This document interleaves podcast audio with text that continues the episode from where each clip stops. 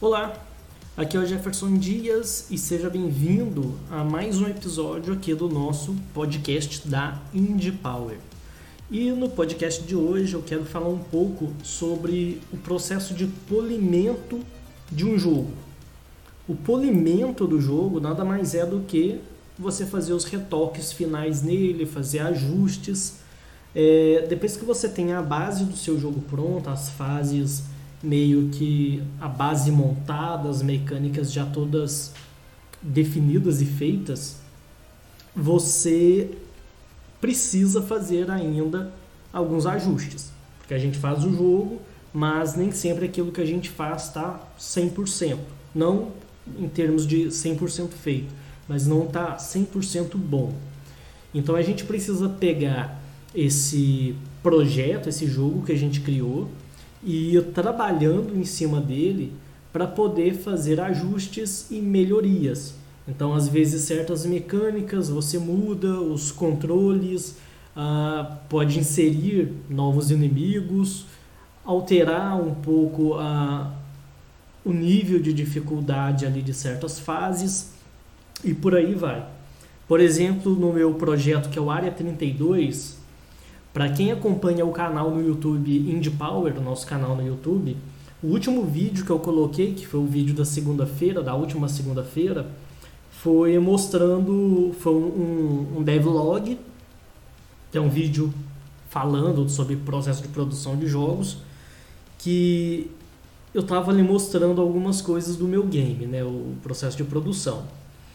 E atualmente eu tenho trabalhado muito nessa questão do polimento e, e foi a partir daí que eu resolvi fazer, inclusive, esse episódio do podcast. separei aqui algumas dicas, alguns pontos que eu acho importantes, pelo menos que eu vi que eram importantes no meu projeto e que talvez seja interessante você levar isso em consideração também.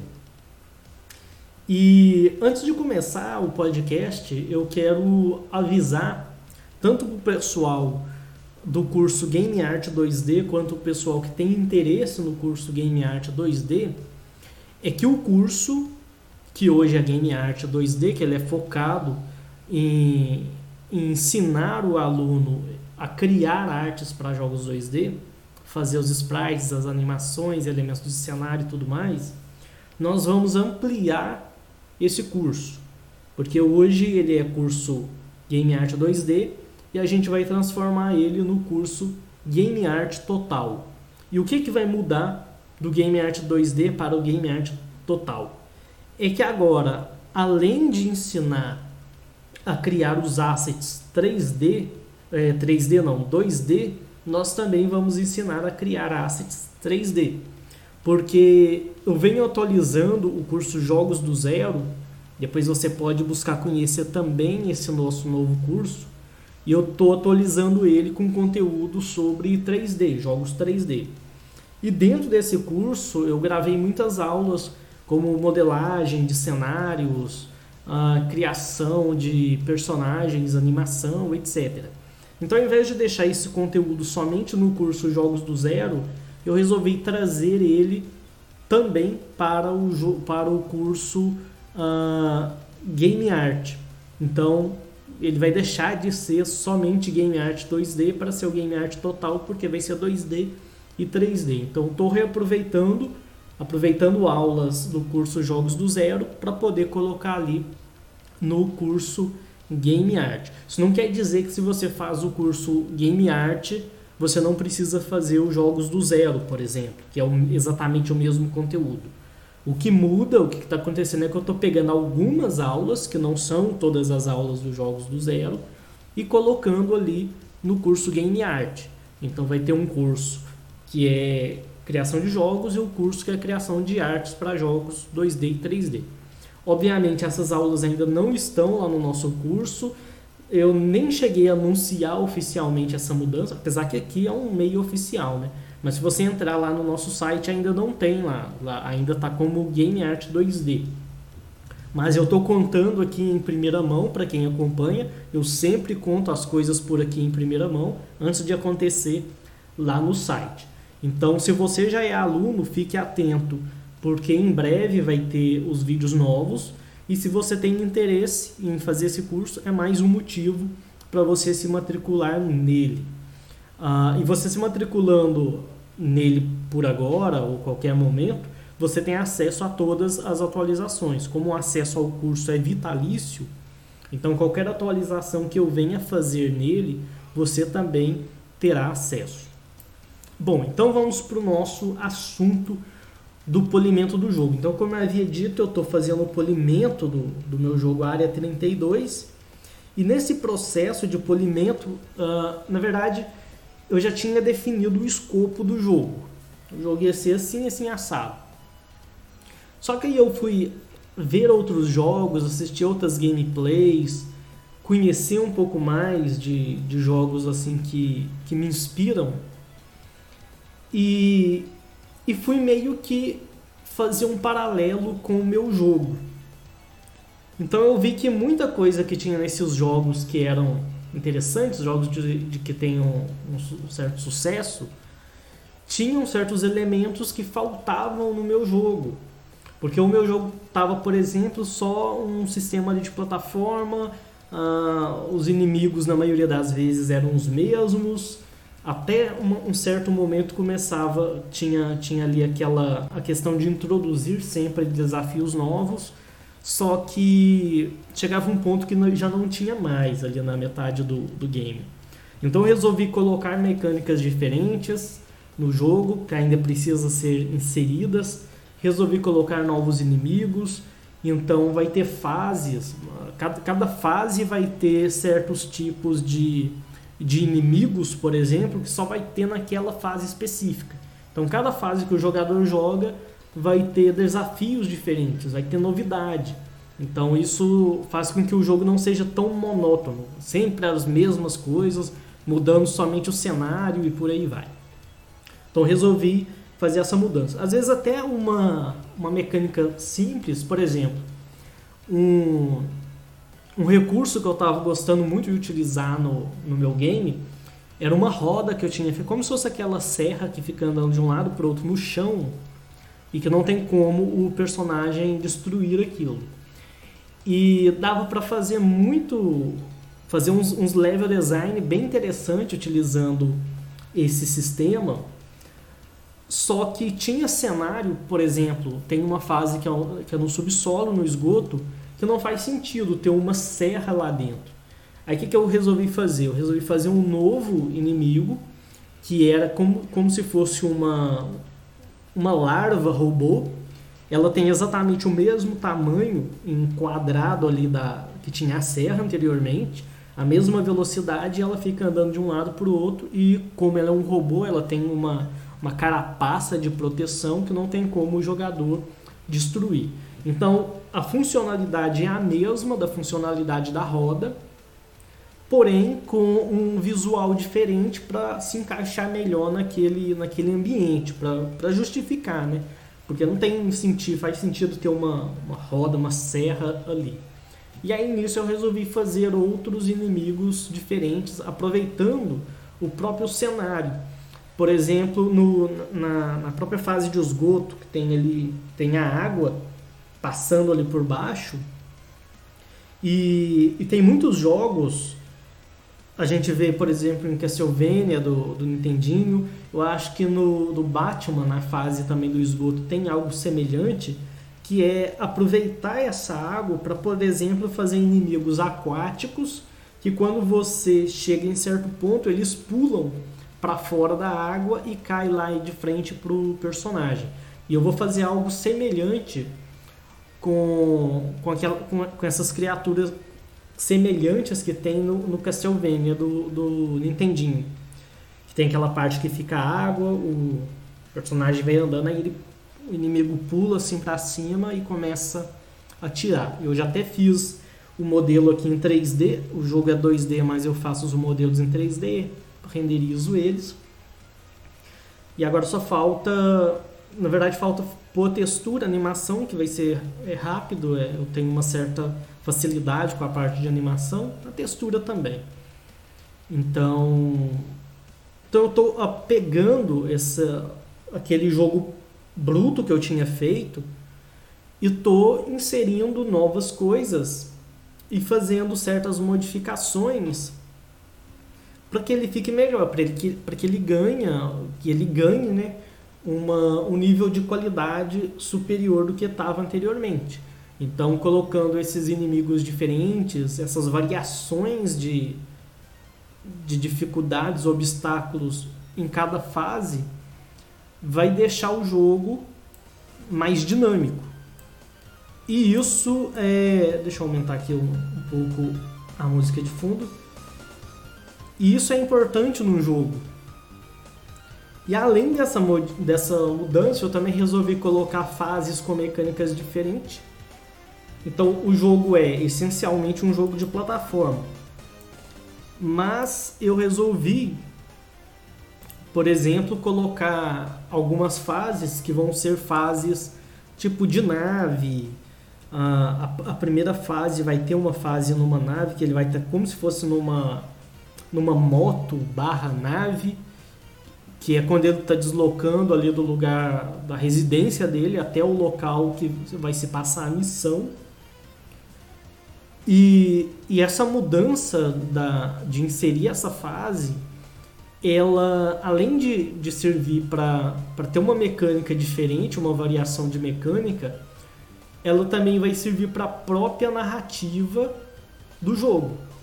Porque o jogo, a, a, missão ali, pelo menos por enquanto, da, do game, é, é o seguinte, o, personagem ele vive num, num futuro não pós-apocalíptico, mas no processo, digamos assim, entre aspas, apocalíptico, onde tem uma série de problemas na, na sociedade devido à substituição da, do trabalho humano pelas máquinas, então os seres humanos a maioria, né, vivem ali na, na margem da sociedade e eles meio que criam uma sociedade paralela. Então você tem a, a sociedade comum, que são as grandes corporações, uh, o governo, que é meio que fundido com as corporações, e tem ali uh, as pessoas comuns, que acabam tendo que fazer serviços entre eles mesmo para poder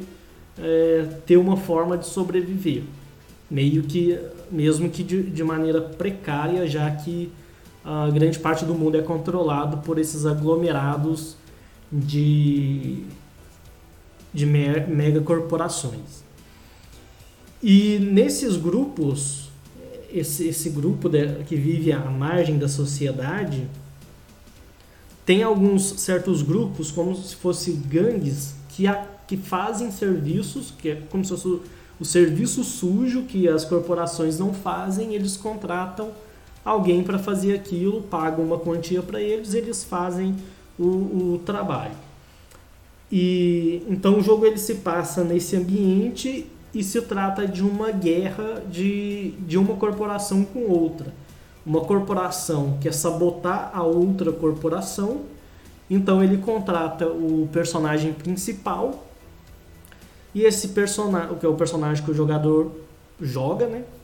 E esse personagem tem que ir lá e sabotar essa, essa empresa porque ela tem ali uma nova tecnologia na área militar que vai acabar tirando essa outra empresa, vai aniquilar essa outra empresa. Então ela tem que fazer algo, um serviço sujo para poder sabotar, mas que ela mesma não esteja envolvida.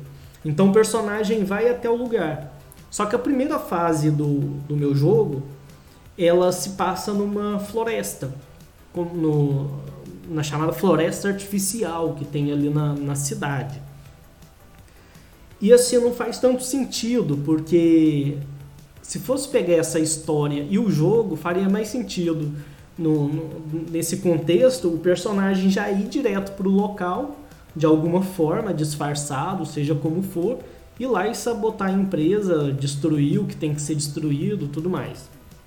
Só que tem, se eu fosse fazer isso, o jogo teria quatro fases, seria pequeno.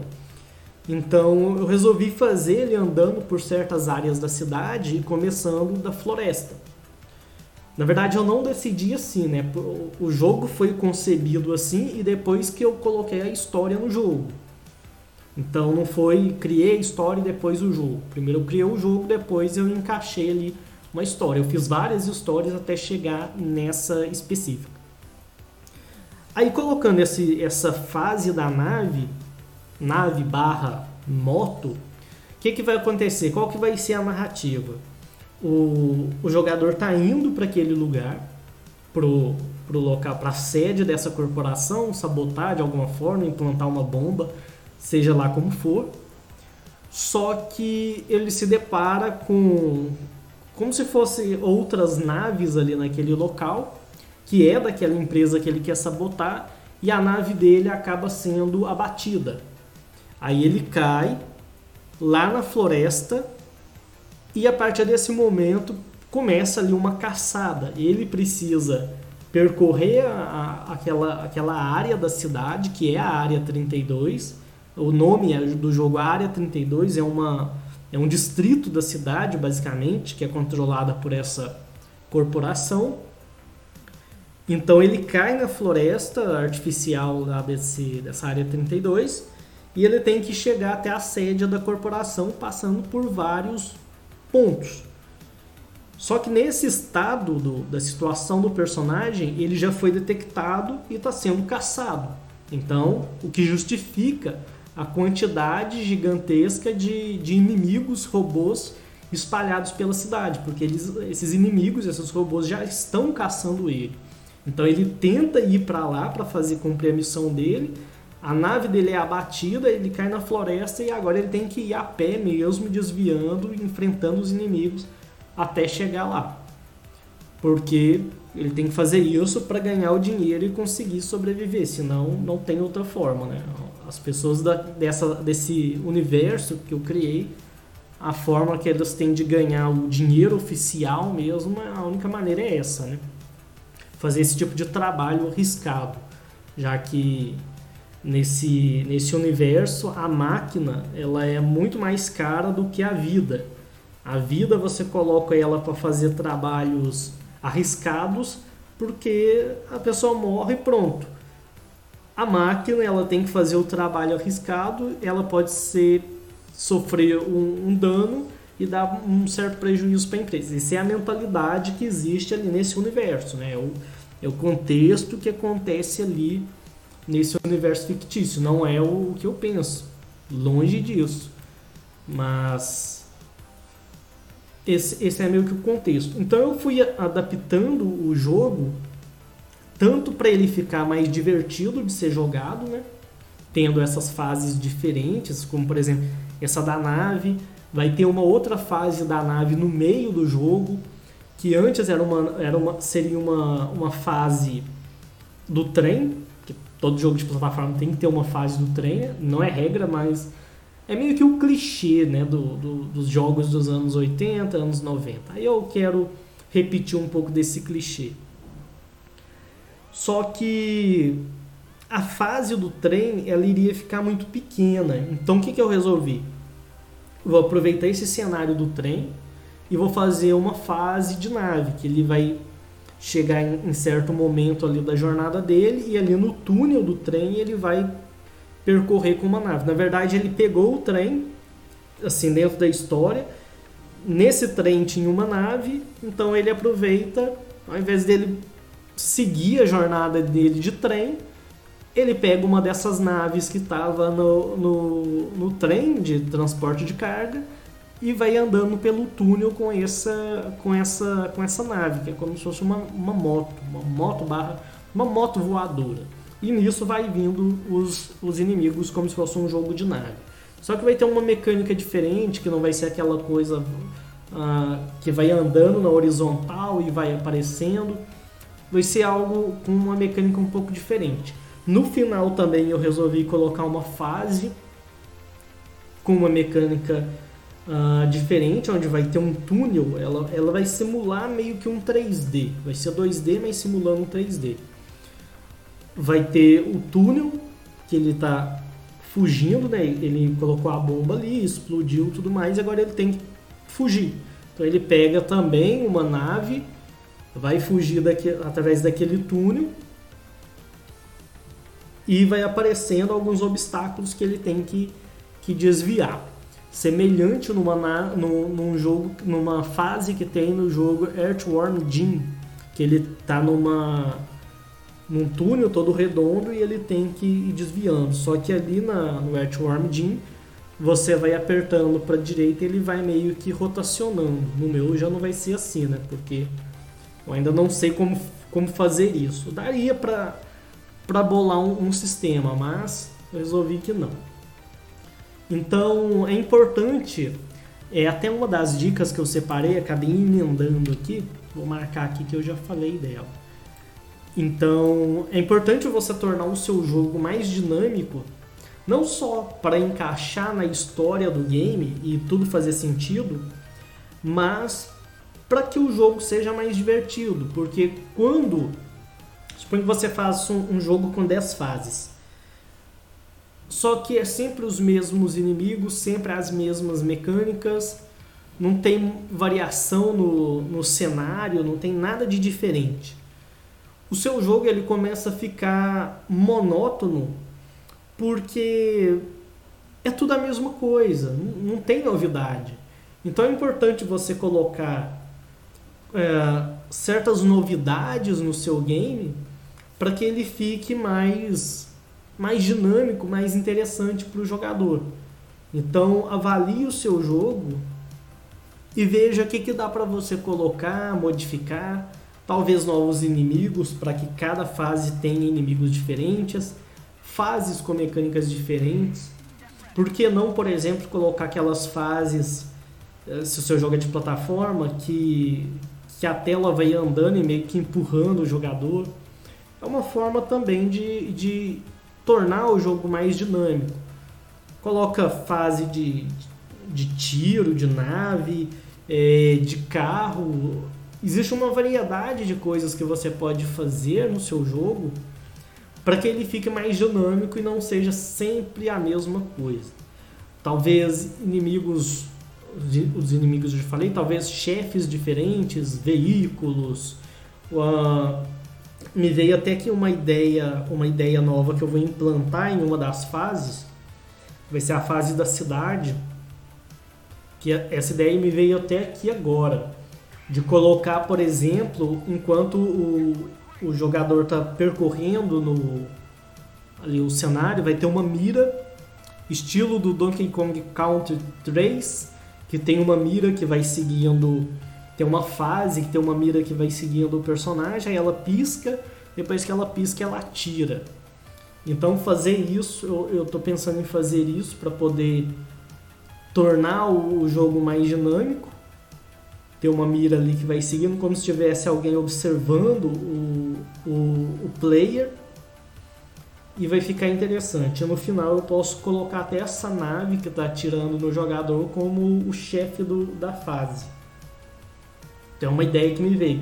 Então isso já tira a, a questão do jogo ficar sempre muito parecido, porque vai ter essa, esse dinamismo, né? Essa questão de uma hora o jogo tá de uma forma, depois tem uma mecânica diferente, depois ele volta para a mecânica principal com novos inimigos e por aí vai. Então tente tornar o seu jogo mais dinâmico. Outra coisa importante que eu também estou fazendo aos poucos na medida que faço essas mudanças é fazer com que o jogo fique mais equilibrado em relação à dificuldade dele. Porque eu fui fazendo alguns testes e tinha parte do jogo que tinha muito inimigo e ficava muito difícil passar. Assim, como eu estou criando o jogo, eu sei exatamente onde está cada inimigo ali, quando eu vou jogar, fazer um teste de uma fase. Então fica mais fácil para mim, que já conhece todo o mecanismo do jogo, é, passar numa determinada parte do game, uma determinada fase, sem grandes dificuldades. Mas o jogador, ele, ele não tem o mesmo conhecimento que eu do jogo. Ele não, não tem, não sabe de cor como que funciona o jogo. Então tem que, você tem que equilibrar o seu jogo de forma que não só você consiga jogar, mas que outras pessoas aleatórias também consigam jogar o seu game.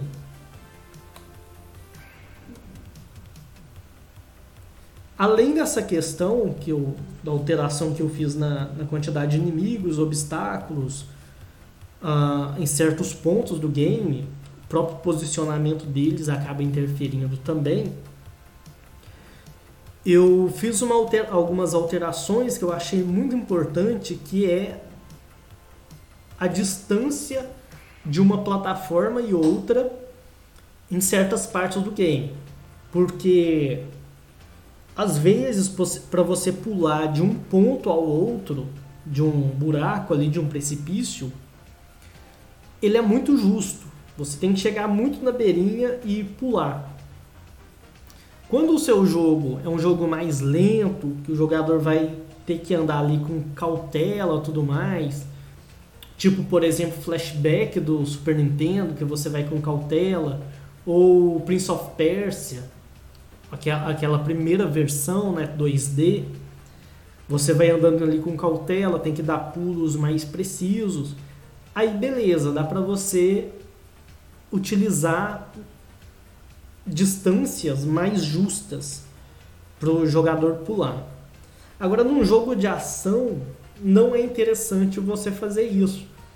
Porque o jogador tá ali atirando, correndo e tal, aí ele tem que pular, mas pulou no momento errado, ali no, naquele momento frenético, cai no precipício, perde uma vida e tem que começar a fase tudo de novo. Aí não é interessante. Então tem que ajustar esses detalhes, como por exemplo é, essa questão do, da distância de, um, de uma plataforma e outra, porque às vezes o jogo é frenético e o jogador vai ali naquela velocidade, aí pula, cai, morre por nada. Que aí já entra até um outro ponto, que é fazer um jogo que seja justo. O que é um jogo justo? Então você precisa ter, aqui do, do que a gente já falou, um jogo que seja equilibrado nas suas dificuldades. Ele tem que ter um certo equilíbrio tem que ser um jogo dinâmico, que tem variação, que, que apresente para o jogador novas mecânicas uh, e sempre tenha alguma novidade acontecendo ali. Além disso, você também precisa de justiça no seu jogo. O que é justiça? É evitar, por exemplo, colocar mecânicas ou, ou certas coisas no game que faça com que o jogador morra, o personagem morra do nada de uma vez, por um motivo bobo, às vezes até aleatório, ou não recompensar o, o, o jogador da forma adequada depois que ele passa por uma grande dificuldade. É tipo aquela frustração que a gente tinha Uh, a gente jogava um game que era muito difícil, aí chegava no final, a gente esperava sempre um, uma, um encerramento bonito, com animação, aquela coisa e tal, bacana, né? Um, porque a, o encerramento do jogo pra gente era como se fosse um prêmio, porque não tinha essa questão de. Porque hoje o pessoal joga na Steam, então eles ganham pontos, insígnias e não sei o que, conquistas e não sei o que mais. Que aí fica lá no perfil dela. Antigamente eu não tinha isso. Você tinha um cartucho, jogava, terminava o jogo você não ganhava nada, né? Mas aí o que a gente ganhava, o que a gente esperava, pelo menos, é que o jogo tivesse um encerramento legal. Aí quando você jogava aquele game, passava toda aquela dificuldade, no final não tinha um, um encerramento bacana, tinha só lá aquele congratulations escrito e pronto, acabou e subir a tela dos créditos era meio frustrante, porque a gente jogava meio que a, a nossa recompensa era a apresentação final. Eu não estou dizendo aqui que para você ter um jogo justo você tem que ter uma apresentação final bonita, não, não é isso. Mas nesse termo de recompensas, você tem que recompensar o seu jogador por pelos feitos que ele, que ele faz. Hoje em dia é até mais fácil você recompensar. Na verdade, tem dois tipos de recompensa: tem recompensas para o jogo e recompensas para o jogador. Vamos separar assim. Recompensas para o jogo seria tipo uma vida extra, uma quantidade X de moedas que ele pode utilizar dentro do jogo e por aí vai. São coisas de dentro do jogo que faz parte da mecânica do jogo. Recompensas para o jogador em si pode ser, por exemplo, uh, liberar um personagem, porque quando você libera um personagem, isso não altera a, o percurso ali daquele jogo. Vai alterar a próxima vez que você for jogar tem um personagem novo, mas enquanto você está jogando aquela, aquela partida ainda, sem a, esse novo personagem, nada altera. Então é uma recompensa para o jogador. Então liberar novos personagens, uh, colocar conquistas no, no jogo ali para a pessoa ter ali na, na Steam e por aí vai. Então você pode dar, premiar o seu jogador de diversas formas com base na, na dificuldade que é alcançar algo.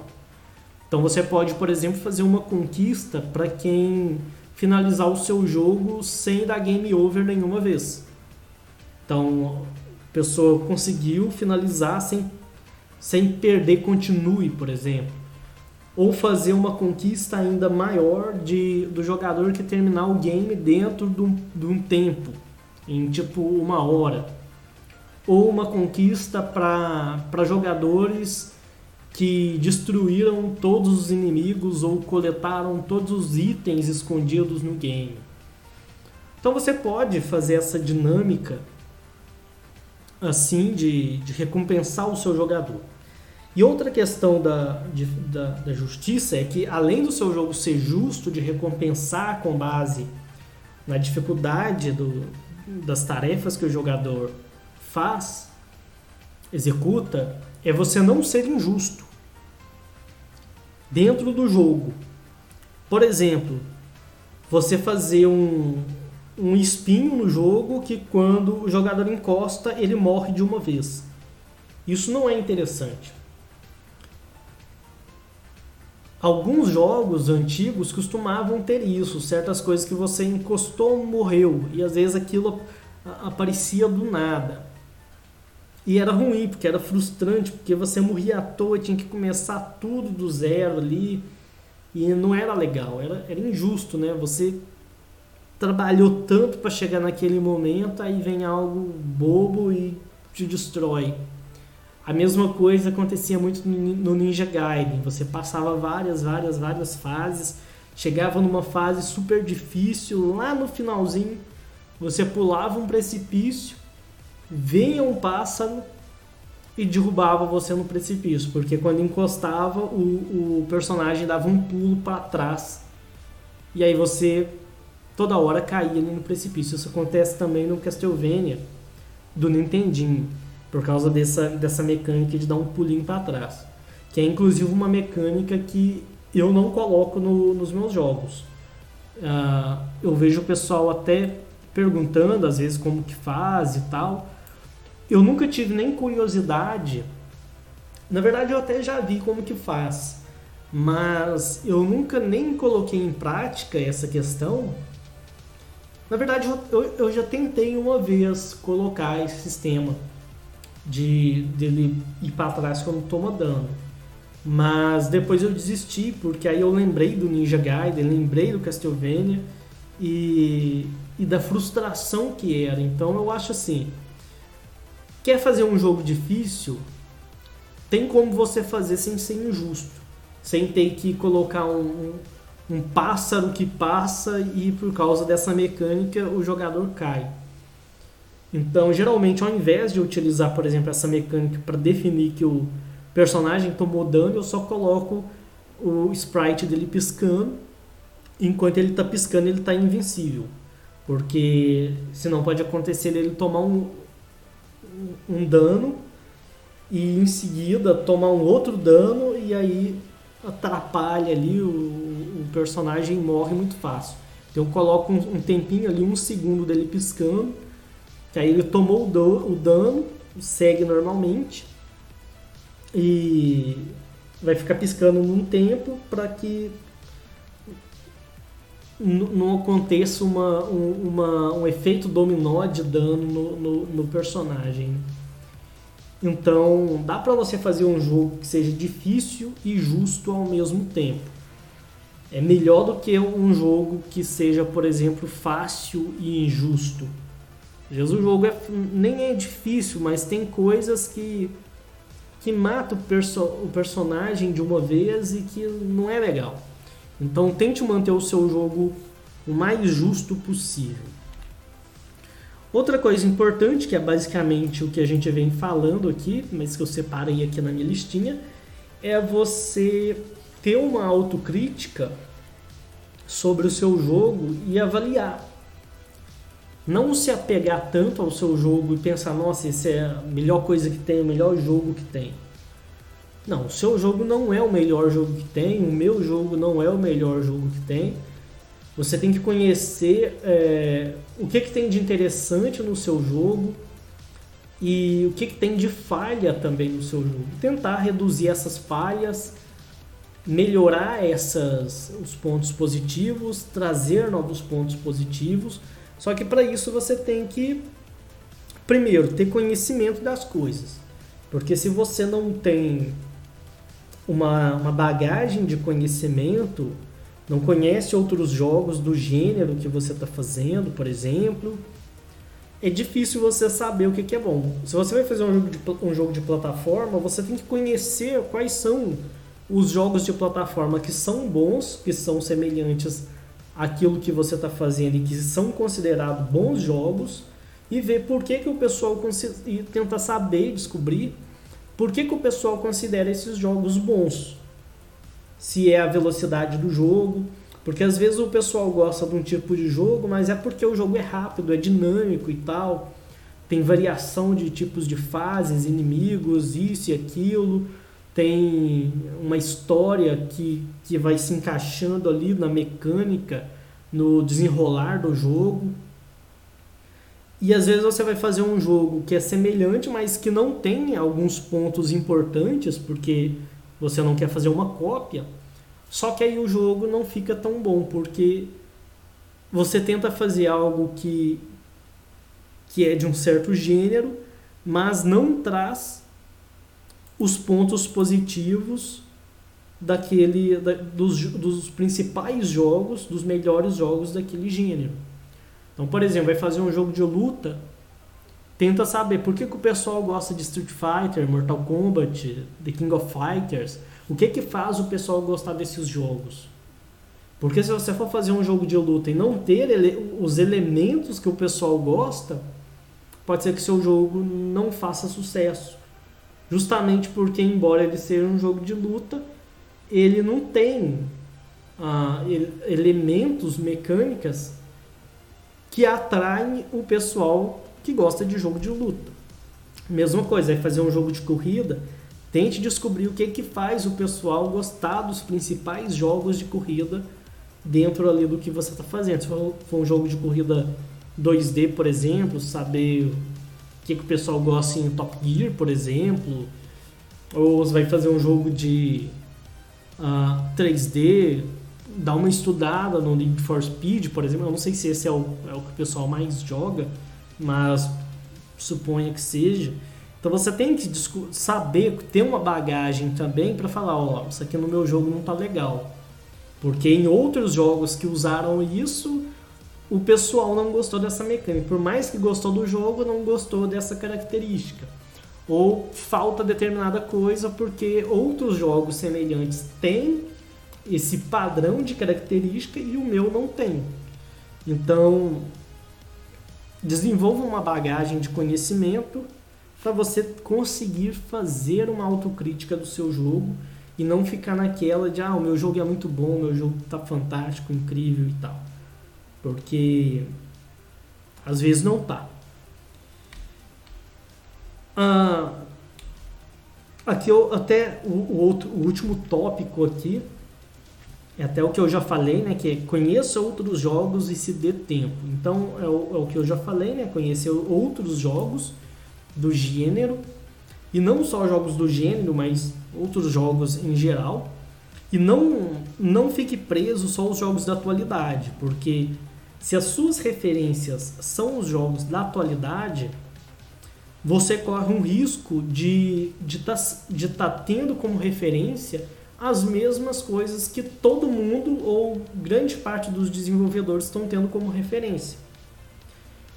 É igual, por exemplo, na época que lançou God of War, que tinha aquela mecânica que ele que ele pegava as espadas com corrente e girava e fazia uma câmera lenta, isso e aquilo. Depois que, que God of War fez sucesso, veio um monte de jogos que tentaram replicar a mesma mecânica da câmera lenta, de girar as coisas ali freneticamente e tal. Por quê? Porque muitos desenvolvedores estavam focando muito em God of War então muitas outras produções vinham tendo como referência God of War. Então acabou que viraram meio que jogos genéricos de God of War, porém com outra roupagem. Então, quando você pega algo que está muito ali no hype, muito em alta, existe uma chance, porque pega lá o jogo de maior sucesso, eu não sei qual que é, mas põe lá o jogo de maior sucesso da atualidade. Tá todo mundo olhando para esse jogo, tá todo mundo querendo fazer jogo semelhante. Aí se você também pensa, não, vou fazer algo semelhante, você tá indo numa onda de, de projeto que já tem centenas, milhares de pessoas fazendo. É igual, por exemplo, um jogo estilo League of Legends, Dota e tal. Geralmente, hora ou outra aparece nos grupos do, do Facebook, por exemplo, pessoal querendo fazer um, um jogo semelhante. Porque é um jogo que, que eu nem sei se hoje está em alta, mas é um jogo que teve em alta. Vamos dizer que ele está em alta. Então tem muita gente olhando e, e usando esses jogos como referência. Só que se você for parar para olhar a quantidade de jogo que tem, que existe, que, que é meio que um, uma, um, um no estilo ali God of War, é, God of War não é, League of Legends e Dota, é absurdo. Tem vários jogos assim hoje em dia. Então, se você for fazer um jogo assim, você é só mais um no meio desse mar de pessoas fazendo a mesma coisa. E vai ser difícil você se destacar nesse meio. Porque como tem tanto jogo semelhante, é, é, é difícil é, você ser o melhor desses milhares de jogos semelhantes. Então quando você quer conhecer novos jogos para poder se inspirar e fazer algo, tente pegar jogos que não são tão conhecidos pelo público. Pega jogos de Nintendinho, jogos que quase ninguém conhece, jogos do Super Nintendo, Mega Drive, Master System. Caso você queira fazer um jogo 2D, por exemplo, ou mesmo jogo 3D, tem muita mecânica que eu já vi em jogo 2D que funcionaria perfeitamente no jogo 3D. Daria para você adaptar a ideia sem nenhum problema. Então, conheça jogos para você ter referência de, do, do, de mecânicas e tal, só que fuja do óbvio. Saia daquilo que tá todo mundo visando. Tá todo mundo olhando para os grandes jogos, os grandes títulos AAA. Se você for fazer um jogo semelhante, você vai ter que entrar numa fila gigantesca de um monte de outras pessoas que ou já fizeram ou estão fazendo jogos nesse estilo. E também se dê tempo em termos de polimento de jogo para você polir o seu jogo. Se eu comecei o meu jogo fazendo ele na GDevelop e eu fiz ele todo na GDevelop depois eu tive que migrar porque a, a engine que eu estava fazendo acabou o arquivo acabou corrompendo e eu perdi o projeto, tive que começar ele tudo de novo. Se eu tivesse lançado ele quando eu tinha finalizado ele da primeira vez, esse jogo seria uma porcaria. Eu iria, olhar para ele hoje e provavelmente eu teria. Eu não teria vergonha, mas, mas ele, eu teria aquele sentimento de que foi incompleto. Por mais que ele estava completo, faltou muito ainda. Só que como eu refiz o jogo, eu tive tempo para poder pensar mais sobre o jogo, pensar melhor sobre as mecânicas, do que, que eu poderia modificar, até chegar nas ideias que eu tenho para o jogo atualmente. Até essa semana mesmo eu já tive novas ideias para melhoria, para deixar ele mais dinâmico. Então você tem que se dar um tempo de produção do, do seu jogo para você amadurecer a ideia. Tem muita gente que faz o jogo, já quer lançar, aí depois de dois meses pensa, nossa, podia ter feito isso, podia ter feito aquilo, tal coisa não saiu bacana, não ficou bom, e por aí vai. E às vezes você esperando um pouco mais, pensando, avaliando, estudando o seu jogo, tentando ver por outros pontos de vista, ver que talvez seja melhor mudar uma coisa ali ou outra. Porque às vezes a gente está naquela de, ah, vou fazer um jogo logo, vai desse jeito porque eu quero lançar. Mas às vezes uma modificação simples que você faz ali em uma semana, um mês, por exemplo, já leva o seu jogo para um patamar de qualidade que não teria se você já lançasse ele ali logo de cara. Então você tem que dar um tempo, avaliar o seu jogo, fazer uma crítica, os ver se os gráficos estão legais, ver se o jogo está dinâmico e tal. Porque senão você lança algo que está acabado, mas ao mesmo tempo está faltando muita coisa. Aí passa uma semana, você, poxa, podia ter feito isso, aquilo, dava para fazer ali rapidinho, sem grandes dificuldades e passou e já era. Então, dê tempo para você evoluir o seu projeto, polir o seu jogo. Bom, então essas são as dicas de polimento de jogo que, que eu queria passar. Seria bom até se você tivesse anotado, né? Mas aqui eu vou, eu vou passar a lista. Anote aí para você para depois você fazer um checklist do que, que você precisa avaliar no seu jogo. Então, primeiro ponto, não, não exatamente a sequência que eu falei, é equilíbrio da dificuldade, equilibrar a dificuldade do jogo, porque você tem que lembrar que seu jogador não joga tão bem quanto você que conhece o seu jogo de cabo a rabo. Então, equilíbrio da dificuldade, anota aí. Depois, jogo mais dinâmico variar as fases, variar as mecânicas, ter tipos de fases diferentes, novos inimigos, ter sempre novidade no seu jogo, porque se não tiver novidade, o jogador cansa. Aí ele vai morrer, vai dar game over e falar, ah, vou jogar isso mais não, porque é tudo a mesma coisa, tem nada diferente. Vem fase, vai fase, nada muda. Então, jogo mais dinâmico. Justiça no jogo. Recompense o seu jogador quando ele faça algo grandioso e evite uh, punir o seu jogador por coisas bestas, coisa pouca. Então, tudo que for morte instantânea, exceto o precipício, porque jogo geralmente tem que ter precipício para dar uma emoção de ter que pular de um ponto para outro. Mas exceto precipício, tire tudo que for morte instantânea, de preferência. Depois, autocrítica sempre, avalie sempre o seu jogo e conheça outros jogos e se dê tempo. Então, esses são os pontos que nós abordamos. Então é isso aí. Uh, se você gostou, deixe o seu like, sua estrelinha, seja o que for, se inscreva no nosso canal, siga nosso podcast no Spotify e outras plataformas de, de áudio, plataformas mobile. Se você está escutando pelo YouTube, se inscreva no canal, ative as notificações. Se você está escutando em outras plataformas, procure o nosso canal no YouTube.